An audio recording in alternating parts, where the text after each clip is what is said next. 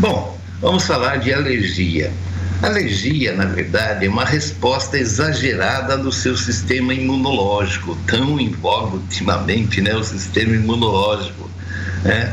E ela pode ser causada pela exposição de uma série de agentes em indivíduos que já são predispostos, até geneticamente, para isso. O nome correto a respeito disso daí também, dessa alergia, seria hipersensibilidade. Hiper de muito, né? de bastante. E sensibilidade todo mundo sabe o que é. O que pode causar alergia? Muitas coisas, gente. Ácaros, fungos, insetos, pelos de animais, pólen, alimentos, medicamentos. Aliás, em termos de medicamentos, existem algumas alergias muito graves. Então, desde já e desde sempre, eu recomendo cuidado com a automedicação. Muito cuidado, né? Às vezes até um chazinho que a comadre recomendou para você pode te causar uma alergia. A regra básica para tudo isso sempre é pegar um pedacinho daquele medicamento, por exemplo, que você acha que deve tomar. Eu acho que você deveria perguntar primeiro, mas se você acha, pegar um pedacinho de nada e colocar na língua e aguardar para ver se você sente alguma coisa. Com o chazinho da comadre é a mesma coisa. Toma um golinho de nada, sabe, para verificar eu não recomendo esse procedimento, eu recomendo que você faça realmente uma análise para saber quais são suas alergias, que muita gente é alérgico, muita gente realmente, né? Então, cuidado porque 10 a 20% da população mundial pode ter, né? Pode ter é, um tipo de alergia em qualquer faixa de idade, viu gente? Em qualquer faixa de idade. Então, cuidado, que isso aí pode causar uma irritação, né? Uma irritação às vezes até pequenininha, né? Mas pode ser até uma emergência potencialmente fatal. A maioria das alergias, gente, não pode ser curada, a maioria, mas os tratamentos podem ajudar a aliviar os sintomas da alergia. As principais alergias são alergias respiratórias, às vezes a pessoa sente lá um odor forte que a incomoda, uma mudança de temperatura, fumaça ou poluição, né? É, às vezes causada por vírus também, bactérias, alguns medicamentos. Isso daí, tudo isso pode causar alergia, né? A principal delas que a gente conhece é a rinite alérgica, né?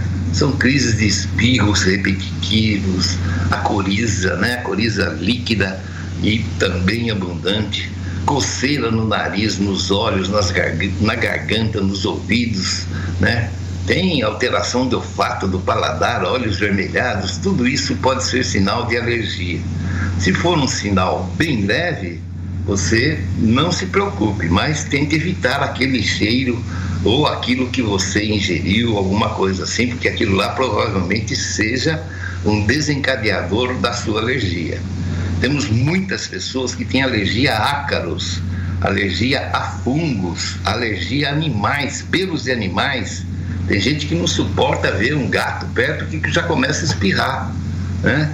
Pólen também é muito, muito constante que pessoas tenham é, é, essas, esse tipo de alergia por, por causa do pólen. E temos ainda alergia alimentar, principalmente, gente, ovo, mas tem também leite de vaca, amendoim, soja, peixes e frutos do mar. No, no quesito frutos do mar, o camarão é a principal causa de alergia.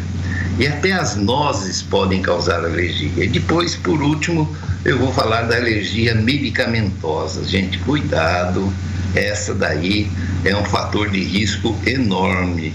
Se você tiver o histórico familiar de asma, alergia, sei lá, até urticária, rinite, né? Então, você veja se alguém da sua família já teve esse tipo de situação causada por algum tipo de medicamento e pergunte para que você não ingira, porque você pode ser também alérgico a tudo isso. De uma maneira geral, a recomendação que existe para se você sentir alguma alteração, buscar ajuda médica, procurar um especialista. Se o sintoma for grave, como falta de ar, inchaço dos lábios, dos olhos, procure um serviço de, de emergência imediatamente, certo, gente? Então, é, ajuda médica pode até fazer aquele famoso teste das 40, das 40 espécies, né? Seria o termo ideal, que ele coloca um pedacinho de cada elemento desses nas suas costas para ver qual deles vai reagir. E o que reagir é aquele que você é alérgico. Mas, de um modo geral, então, olha, vamos lá, hein? Você pode procurar auxílio imediatamente se você principalmente tiver com falta de ar, não se esqueça. E inchaço nos lábios ou nos olhos.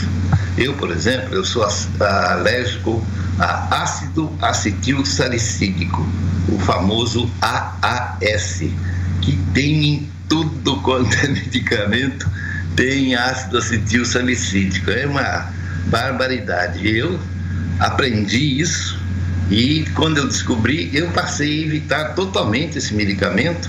Então eu sempre leio se tem na bula né, esse componente, porque eu não quero mais passar o que eu passei. Eu realmente fiquei com os dois olhos tão inchados que eu mal consegui enxergar. Daí tomei um medicamento antialérgico, né, se não me engano na época foi alergon ou alguma coisa assim, e daí aquilo lá regrediu e eu descobri que era exatamente esse medicamento e nunca mais ingeri. Tá aí então, né? Dicas da alergia que você pode evitar se souber principalmente histórico familiar, né? Isso é muito importante e é muito legal também, porque inclusive você vai conversar com os seus parentes mais velhos, né?